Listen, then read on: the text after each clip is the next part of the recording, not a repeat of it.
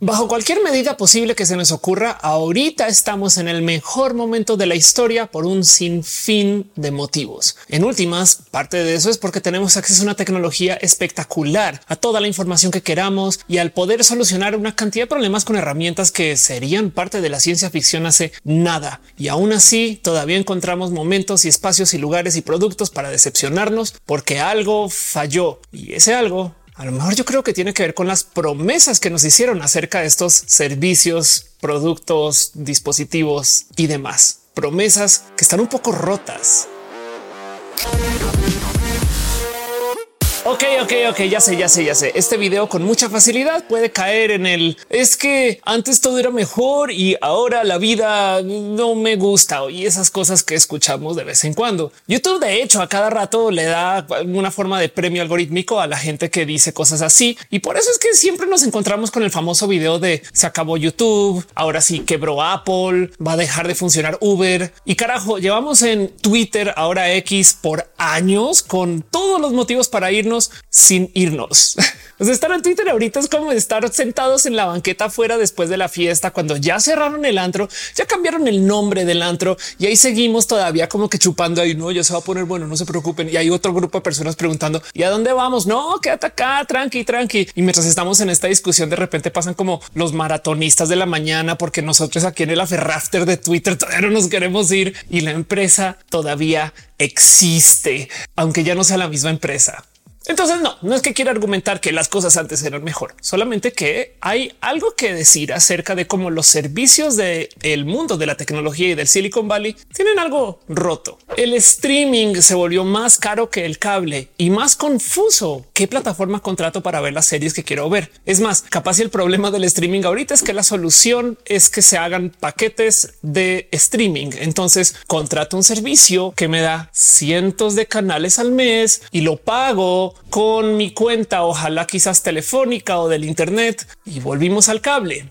Una promesa rota. Uber ahora en varias ciudades ya es bastantes veces más caro que los taxis que quería reemplazar. Otra promesa rota. Tesla, la empresa que está diseñando estos coches que iban a cambiar el cómo se hacen los coches y cómo nos vamos a mover por las ciudades y que nos prometió como unos sistemas como de tren subterráneo vehicular o no más que también nos prometieron que los coches se iban a manejar por su propia cuenta, pues Tesla resultó ser una empresa que hace coches malos, pero malos de calidad. O sea, digo, sería feliz con un Tesla ahorita, pero me entienden resultaron ser coches malos y de paso también pues el dueño de Tesla resultó también ser malo, malo de calidad también. Otra promesa rota. Google, Netflix, estos servicios que se suponen que van a ser la base del cómo usamos las computadoras de aquí al futuro, casi que para siempre, que cambiaron el cómo nos relacionamos y los contenidos que consumimos. Pues Netflix viene en duda y Google un poquito también. Ahorita con todo el tema de las inteligencias artificiales resulta que Google capaz y no es el futuro de la búsqueda. ¿Qué pasó?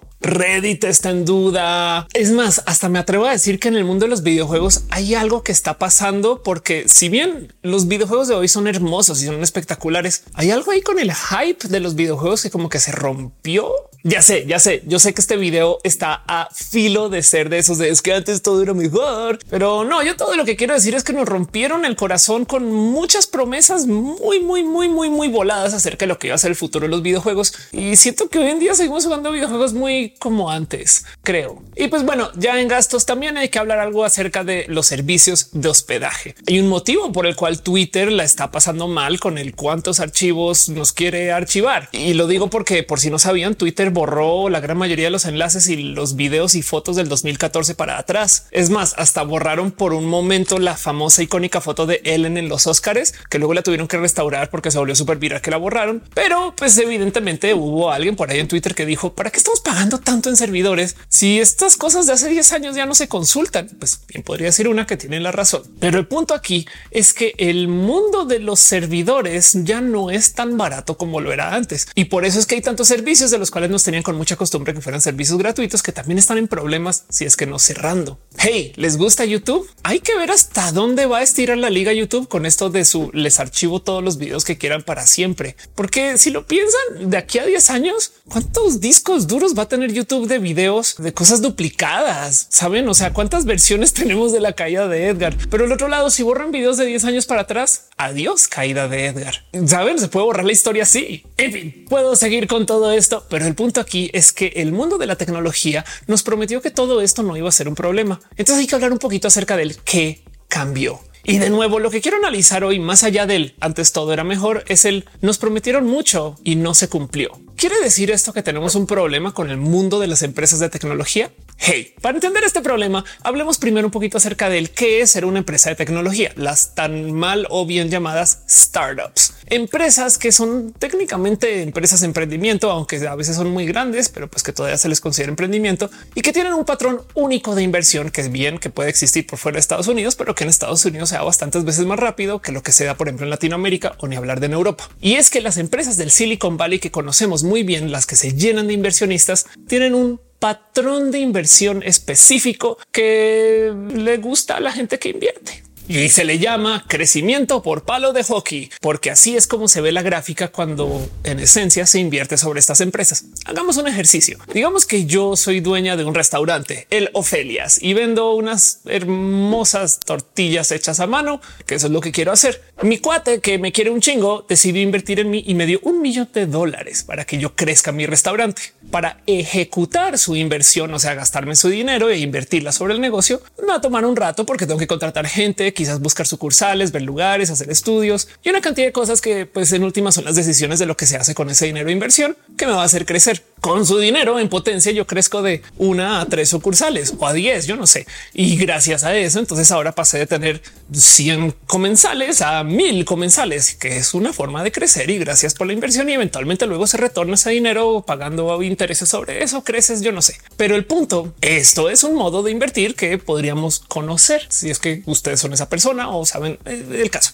En el mundo de las startups, la cosa no es tan así. Si mi negocio en vez de ser físico fuera digital, entonces yo lo que tendría es una base de código, gente manteniendo ese código y algún modo de recibir gente nueva que está totalmente automatizado. Si me llegaran a dar un millón de dólares para crecer de mil a diez mil o a cien mil usuarios, si lo piensan en un servicio digital, esto puede ser poco. Sí, hay que pues, optimizar el servicio web, contratar más servidores y poner algunas otras cosas extra andar. Pero la verdad es que crecer de 100 a 100 mil puede no ser tan difícil y en lo ideal debería ser súper fácil. Entonces, si me dan un millón de dólares, ejecutar ese crecimiento puede ser cosa de esto. En chinga estoy activando servidores nuevos, poniendo algún par de programadores o programadoras a funcionar con el código, cómo va a llegar, ejecuto el servicio de tal modo que pues crezca con esas personas nuevas y en una semana multiplique por 10 o por mil mi base de usuarios. Y ese es el crecimiento de palo de hockey. Una persona inversionista quiere este tipo de empresas, entonces está buscando siempre esta empresa que le falta un empujoncito para volverse una cosa masiva, de las cuales hay muchas en el Silicon Valley. Piensen ustedes en el crecimiento de su startup favorita y el cómo de repente de la noche a la mañana todo el mundo se subió a chat GPT. Este tipo de raro comportamiento de las startups, pues aparte de que ya está muy analizado, también lleva a que mucha gente esté queriendo constantemente invertir sobre estas empresas, lo cual quiere decir que las empresas del mundo de la tecnología tienen un pequeñísimo problema y es que si bien tienen que ofrecer un servicio, también tienen que ofrecer más que nadie una titánica cantidad de tren del mame. Esta empresa va a cambiar el futuro de cómo nos comunicamos, cómo hablamos, cómo nos relacionamos, cómo nos lavamos los dientes y esas cosas que prometen, porque están buscando inversionistas y les tienen que decir a estas personas inversionistas que al recibir su dinero, eso era lo único que faltaba para pasar de mil a un millón de usuarios, que no más por una falta de unos milloncitos de dólares es que no podíamos crecer. Y entonces consiguen que mucha gente continuamente esté invirtiendo sobre estas empresas. Y esto también puede pasar en las tortillerías y negocios un poco menos de startup, pero la realidad es que en el mundo del Silicon Valley esto es del día a día. Así que las empresas favoritas que más nos gustan son famosas por no haber generado un peso de modo orgánico por muchos años. Twitter, LinkedIn, Facebook, todas estas empresas vivieron por muchos años solo de su dinero de inversión antes de estar en la bolsa. Si ustedes conocen a alguien que está en el mundo de las startups, seguramente ya ha escuchado esta novela. De hecho, el drama de todas las empresas startup o del mundo de la tecnología es que están persiguiendo un número mágico que se llama tracción, que es básicamente el cuántos usuarios activos tienen, que se podría monetizar de llegar el caso, pero que no es necesario que moneticen ahorita. Mientras más usuarios tengan, pues más se van a emocionar las personas que invierten. Y esto es lo que hace que el Silicon Valley se comporte tan raro. Google saca productos a cada rato al mercado y los pone ahí a ver si funcionan y luego los retira cuando no funcionan. Pero hacen unos movimientos mediáticos tremendos cuando esos productos tienen capacidad de volar. Porque si consiguen esa como tracción de usuarios o de la base mediática, capaz iban a llegar muchas personas a decir yo invierto en ti porque ese producto va a cambiar el cómo nos relacionamos. Promesas. Y yo sé que bien que nos podemos quejar acerca de wow, cómo el capitalismo hace que vivamos de estas empresas que son promesas e inversión sobre esas promesas y no que realmente estén haciendo productos que nos funcionen para la humanidad. Pero del otro lado, pues sí, sí están haciendo algunos productos que sí quedan, que sí funcionan, que sí cambian el cómo relacionamos. Y también hay algo ahí del cómo, pues, ¿qué le hacemos? O sea, deshacer el Silicon Valley ahorita no se puede. Bien que podemos hablar acerca de empresas que llevan 15 años viviendo de la inversión de sus inversionistas y no de su producto y no han quebrado. Y en eso yo también podría decir un pues mira, si llevan 15 años en eso, algo hay por ahí. Pero a ver, Ofelia, tú dijiste que nos querías hablar acerca de las promesas rotas del mundo de la tecnología. Y sí, me puedo sentar aquí a quejarme de modos infinitos acerca de cómo muchas empresas nos prometieron el cielo y nos dieron pues, en esencia espejitos. Y no estoy hablando de Google Glass, sino de cómo muchas empresas genuinamente yo creo que sí pensaban que iba a funcionar su producto para luego darse cuenta que el Internet no funcionaba para Google Stadia. Creo que me estoy quejando mucho de Google ahorita, no eh, hablemos de Apple Maps. Apple Maps también falló, fue épico la Wii U, la Wii U fue un problemón también.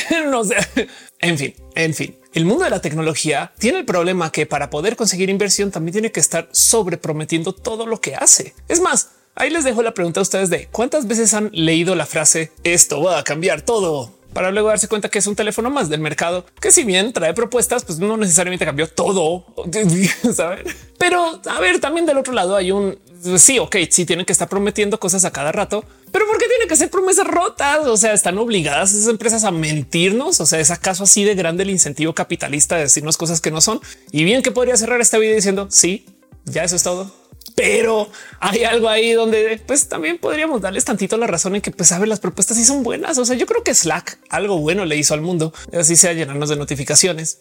Pero veámoslo más bien desde acá. El tema de el por qué ahorita estamos tan llenos y llenas de promesas rotas es porque muchas empresas contra sus deseos y su voluntad han tenido que romper esas promesas. Yo creo que cuando se plantearon servicios como no sé, los servicios de hospedaje que ocupamos ahorita, los de web server y cloud y demás, yo creo que esperaban que el mercado se mantuviera más o menos como estaba hace unos cinco o seis años. Que qué bien que nos podemos quejar un poco del a ver, en serio pensaban que iba a ser así siempre, pero ahorita estamos en un raro momento económico que bien que se puede volver a dar en el futuro. Pasamos por una ola de inflación tremendo hoyo económico que se creó después de la pandemia o de la cuarentena y tremendo problema en el que nos metimos porque pues, nos tocó sobrevivir esa locura y pues por así decirlo, y yo sé que estoy simplificando porque esto no es un video de economía, estamos pagando las cuentas médicas. No tiene mucho que ver, pero estoy por eso más quiero simplificar, quise simplificarlo, quizás se me fue la mano simplificando, me entienden.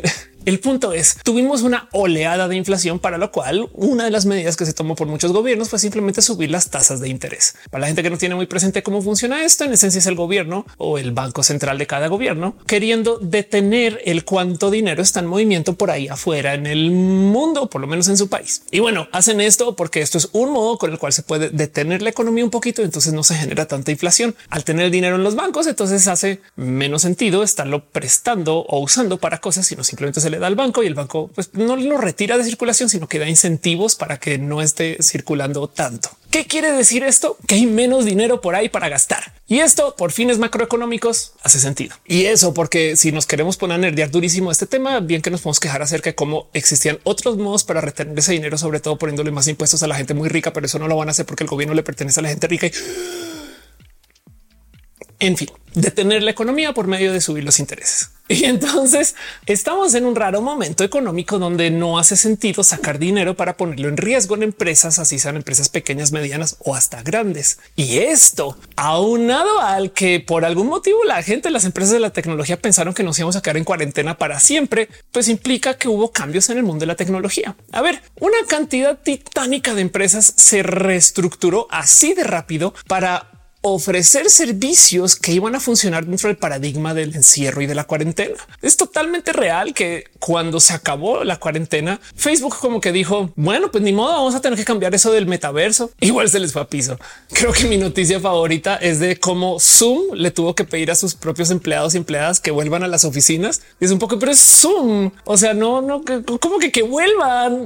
En fin, en el mundo de las empresas de tecnología han pasado una oleada tras oleada tras de despidos masivos. Hay una cantidad titánica de historias acerca de gente que les mandaron mails o que les hicieron una llamada virtual para decirles listo, vaya, adiós. Y del otro lado, no ha habido tanta inversión en productos nuevos, porque si los bancos no están dejando tanto dinero libre para invertir, mucha gente que invierte sobre lo que sea que el banco le presta, pues tampoco está invirtiendo. Entonces, en el mundo de las startups también hay todo tipo de impactos económicos porque no hay tanto dinero para invertir y las startups no nos usan como sus clientes.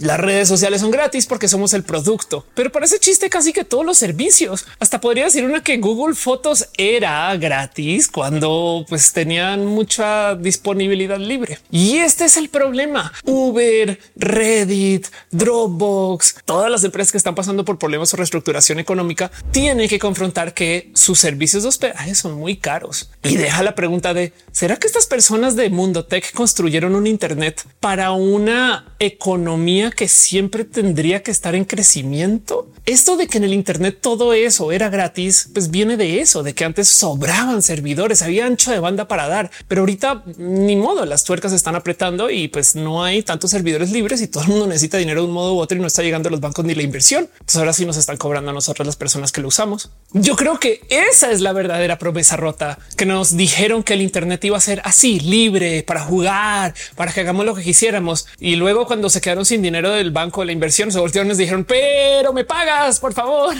Ajaja, no es tan barato hacer todo esto. Y miren, por un lado tienen toda la razón. Administrar esas empresas no es barato. De otro lado también luego vas y miras y dices, bueno, pero podrían estar ahorrando un poquito más, ¿no? Es otro tema. Y sí, ese, ese sí que fue uno de los grandes cambios de cosas que no sucedían antes y ahora sí.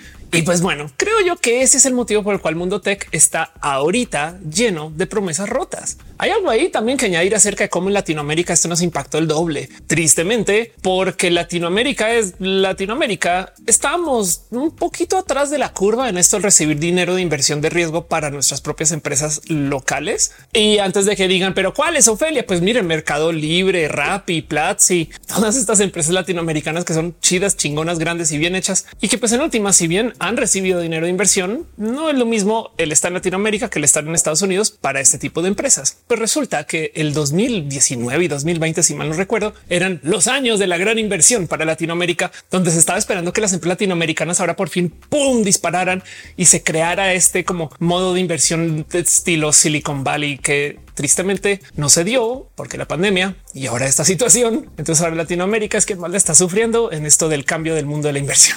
Es como ir al mundial, es de wow, clasificamos y ya nos quedamos, o sea, ni siquiera octavos de final a veces. ¿saben?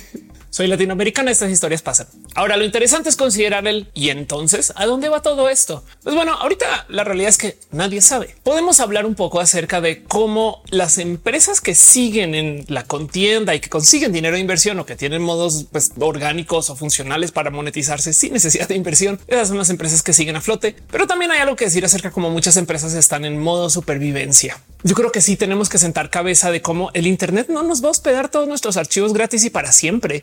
Sí es bien raro ese modelo de negocios de YouTube del sí te guardo todos tus videos, todo lo que quieras para siempre. Yo no sé si yo quiero que mis TikToks o mis fotos en Instagram duren 30 años, pero del otro lado, ahorita esa es la oferta que nos están haciendo. Entonces yo creo que hay algo ahí que vamos a tener que, eh, no sé, casar. No es a mí se me haría totalmente normal que Instagram me diga, oye, estas fotos que tienes ahí guardadas en tu archivo de 15 las quieres, güey? O sea, descárgalas o si quieres págame tanto y te las guardo. No pasa, no saben como que no entiendo por qué eso no había pasado antes, la verdad. Pero el punto es que he ahí la promesa. Y sí, hay algo que decir acerca de cómo también estamos en un nuevo momento del mundo de las empresas de tecnología. Ya las redes sociales son propuesta vieja. La comunicación en dos sentidos de la web 2.0 también es propuesta vieja. Las cosas que vienen son más del estilo del cómo vamos a integrar esto de la bioinformación con las computadoras. Hey, ¿sabían que hay un buen de trabajo en el enseñarle a la computación ahorita a oler? Y lo digo porque las computadoras pueden distinguir colores muy fácilmente y pueden trabajar con la manipulación de ese color con mucha facilidad. Pero los sensores para detectar partículas que pueden generar alguna forma de olor, esos no se han estandarizado todavía. Y esos pueden cambiar algunos ofrecimientos, robots o compus que de algún modo cocinan o no sé, rumbas y dispositivos de casa que van a donde huele peor o simplemente el detectar que alguien entró y alguien salió por cómo huele. Ese tipo de cosas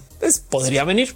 De por sí también hay otra rara promesa en esto del cómo nos vamos a integrar con el tener más domótica o robots en casa o robots asistentes en general, ni hablar de la inteligencia artificial y todo lo que viene con eso. Y por supuesto hay algo ahí que decir acerca de cómo la medicina y la bioingeniería también mm, tiene un campo ahí muy nuevo todavía que tiene sus propias promesas que todavía no han roto porque todavía no se han hecho. Eso viene. De hecho, eso amerita su propio video, pero no es de lo que quiero hablar hoy. Hoy quiero hablar acerca de las promesas rotas del mundo de la tecnología que de paso también me asomo aquí a preguntarles a ustedes un qué promesas sienten que no se han cumplido más allá de la patineta voladora y los coches voladores. Por algún motivo queremos volar. Me queda claro. Es más difícil, se puede, pero es más difícil de lo que pensamos.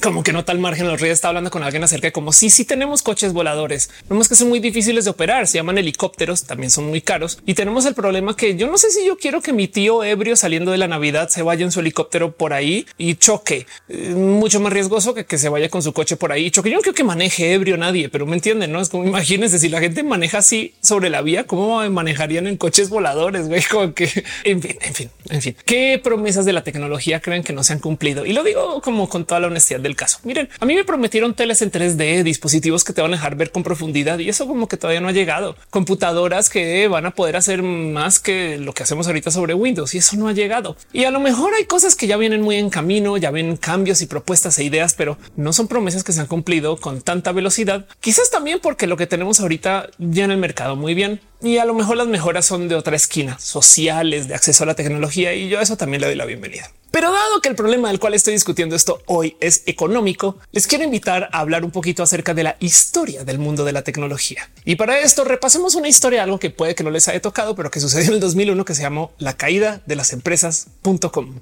El Internet, como lo conocemos, es la segunda versión del Internet cómo existió. Y yo sé que estoy hablando como el arquitecto de la Matrix, pero la realidad es que el Internet se propuso con una cantidad de cosas que luego se lograron cumplir cuando llegaron los dispositivos que lo podían hacer realidad hace muy poquito. En el 99, en el 2000, el tren del mame de las empresas startup era tan, tan, tan grande que la sobreinversión creó una burbuja que explotó. Y esto tristemente hizo que se rompieran muchas empresas. Y si buscamos artículos acerca del por qué quebraron las .com, vamos a encontrar gente burlándose de cosas que hoy en día sí tenemos. Muy famosamente existía una cosa que se llama pet.com o pets.com, una tienda con la temática de mascotas que te hacía todo tipo de promesas acerca del cómo iba a operar, que en esencia, pues en ese entonces no existía nada de la infraestructura que lo hiciera realidad. Hoy en día tenemos Amazon y un sinfín de pets.com que hace que esto funcione así. Es más, ya se podría hasta automatizar.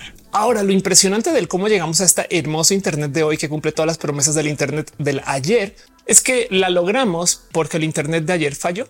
Las .com tienen su propia historia y eso también se merece su propio video. Pero el punto es que como fallaron esas empresas al quebrar, le devolvieron la gran mayoría de toda su infraestructura a los bancos y los bancos luego vendieron eso al literal precio de web. El caso más claro de esto es el ancho de banda que se instaló por muchas empresas de telecomunicaciones que por si ustedes les tocó o no lo recuerdan o no lo sabían, en el 99, en el 2000 y hasta el 2001 todavía había un boom de servicios de telecomunicación. No era como hoy que tenemos Internet para hacer todo y que tenemos TikTok y WhatsApp y demás, sino que en ese entonces aparecieron estos nuevos dispositivos que nos permitían hacer cosas que eran muy nuevas. El famoso PBX que yo llamaba una empresa. Entonces podía pedirle un intercomunicador automatizado que comunicara con la extensión tal y entonces ya hablaba con una persona y sonaba la musiquita en el proceso. Eso era como una cosa que muy famosa en los 80 y 90, entrando a los 2000. El poder hacer llamadas internacionales. Habían empresas que te vendían paquetes de llamadas internacionales como algo muy wow. Y esto sucedió porque en el 2000 más o menos, cuando estaban llegando estas grandes empresas de las telecomunicaciones, se instalaron nuevos cables de fibra que conectaban a varios países y que crearon nuevas redes e interconexiones y que crearon nuevos esquemas para que se pudiera crear este Internet que ocupamos hoy y sobreinvirtieron en el ancho de banda. Ahora, de nuevo, esto no fue lo que quebró las .com, no más que la burbuja hizo que estas empresas no fueran sostenibles en lo más mínimo y al entregarle su ancho de banda al banco y luego el que eso se vendiera a otras empresas a precio de huevo fue lo que hizo este paradigma que puede que ustedes sí van a reconocer. El del tener acceso al Internet que continuamente nos da más ancho de banda. Por bueno, pues porque cada año iban instalando más ancho de banda. Sí, pero del otro lado también es porque hubo mucha gente que genuinamente, y estoy hablando de billonarios aquí, pero estas personas genuinamente compraron un cable sotototote y nos iban vendiendo por pedacitos el cable y cada año nos iban abriendo la llave un poquito más a medida que fuéramos pagando más hasta que llegamos a ocupar la gran mayor parte del cable. O sea, en el año 2006 nos pudieron haber dado el doble del ancho de banda de lo que nos daban, pero no, no abrían la llave. Y miren, esto no es una queja, queja. Hay algo que decir ahí acerca de cómo a fin de cuentas estos servicios pues también se tienen que administrar, operar, pagado en licencias, muchas cosas. O sea, claro que están cobrando, pues no nos están vendiendo las cosas y solamente por gandallas, más que nos podían haber dado mucho más y antes. Y a medida que nos daban acceso a más ancho de banda, que creen que sucedía, pues que también podíamos hacer más cosas en el Internet. Cuando teníamos ancha de banda suficiente, pudimos comenzar a subir fotos al Internet. Yo no sé si ustedes lo recuerdan o si les tocó, pero antes en una época subir videos a YouTube era cosa dolorosa en Latinoamérica. Bien que todavía podemos decir que lo es en algunos lugares. Y lo mismo a medida que nos iban abriendo el ancho de banda para los teléfonos pues, móviles que tenían redes nuevas y estas redes entonces luego ocupaban estas mismas instalaciones de fibra o también hacían que se pusieran nuevas instalaciones. Pero el punto es que el Internet de hoy funciona y sucede porque el ancho de banda que nos dejó las .com se vendió barato. Y bueno, también hay algo que decir acerca de cómo las promesas de las empresas de tecnología de ahorita, pues a fin de cuentas eran buenas en el 2000, lo más que no existía la infraestructura. Entonces hay otra plática que tener, pero les comparto toda esa historia para aventarles a ustedes esta pregunta. Si las empresas de las tecnologías de hoy están pasando por un momento complejo y difícil y algunas la están viendo muy, muy, muy difícil porque pues genuinamente no tienen cómo sustentar sus servicios porque la neta no están recibiendo dinero de inversión, es posible que muchas quiebren. Y si estas empresas quiebran, su infraestructura va a seguir existiendo. Entonces les dejo ahí la pregunta del de lo que tenemos del Internet de hoy, ¿qué va a sobrevivir para después? Porque lo que sea que se rompa, que compren los bancos y que vendan a precio de huevo, va a ser lo que va a dirigir el mercado de las tecnologías de aquí a futuro, tal como sucedió con el ancho de banda. La pregunta es qué va a ser inteligencia artificial o el tema de desarrollo de la telecomunicación, video, hospedaje. Es un raro pensar, pero me da todo tipo de por lo menos buenas ideas. Así que les aviento a usted la pregunta, porque si bien sí, el mundo de las tecnologías está lleno de promesas y muchas de esas promesas son evidentemente rotas, también estamos viendo este video vía el Internet porque esas promesas se hicieron en algún momento y tuvieron alguna realidad. Ahora la pregunta es qué viene y me encanta pensar en eso. Y de nuevo, también me gustaría preguntarles a ustedes qué promesas del mundo de la tecnología pues topan ustedes que son promesas rotas hoy en día que no ha llegado. Déjenmelo saber aquí en los comentarios, nomás para nerdear un ratito y platiquemos acerca de eso después. Gracias por acompañarme y gracias por escuchar esta historia. Espero que hubiéramos aprendido algo. Y si ustedes no sé, quieren investigar más de este tema, aprendamos acerca de las. El mundo de ese entonces es súper entretenido porque había tanta inversión en telecomunicaciones que había un buen de empresas que hacían cosas magnánimas acerca del cómo nos íbamos a conectar y que tenían todo tipo de raros dispositivos de y estándares de cableado y unas propuestas bien interesantes que luego no se dieron. Mi favorita de estas es el iPhone antes de Apple. Hay un dispositivo que era un dispositivo de Internet de oficina, por no decir de casa, pero pues, o sea, de mesa, que era un teléfono que tenía aplicaciones adentro, como el correo, navegador y otras aplicaciones que se podían programar para ese teléfono. Ese teléfono también permitía que se enviara emails y era una propuesta muy interesante para hacer un teléfono inteligente con aplicaciones con una pantalla plana cuadrada que se llamó iPhone y Apple no fue quien diseñó ese teléfono. Cosas de la vida del 2000 al 2001. Las .com tenían propuestas raras, era gente muy experimental en su momento. Y yo creo que tenemos algunas propuestas muy raras hoy, no más que no las vemos porque estamos atrapados y atrapadas discutiendo acerca de Twitter con Elon Musk. Pero el futuro nos va a dejar ver cómo ahorita también hay una cantidad de cosas nuevas chidas y me gustaría tratar de adivinar cuáles son. Les dejo la pregunta. Gracias por venir. Es que un chingo. Nos vemos en el próximo video y gracias por estar aquí.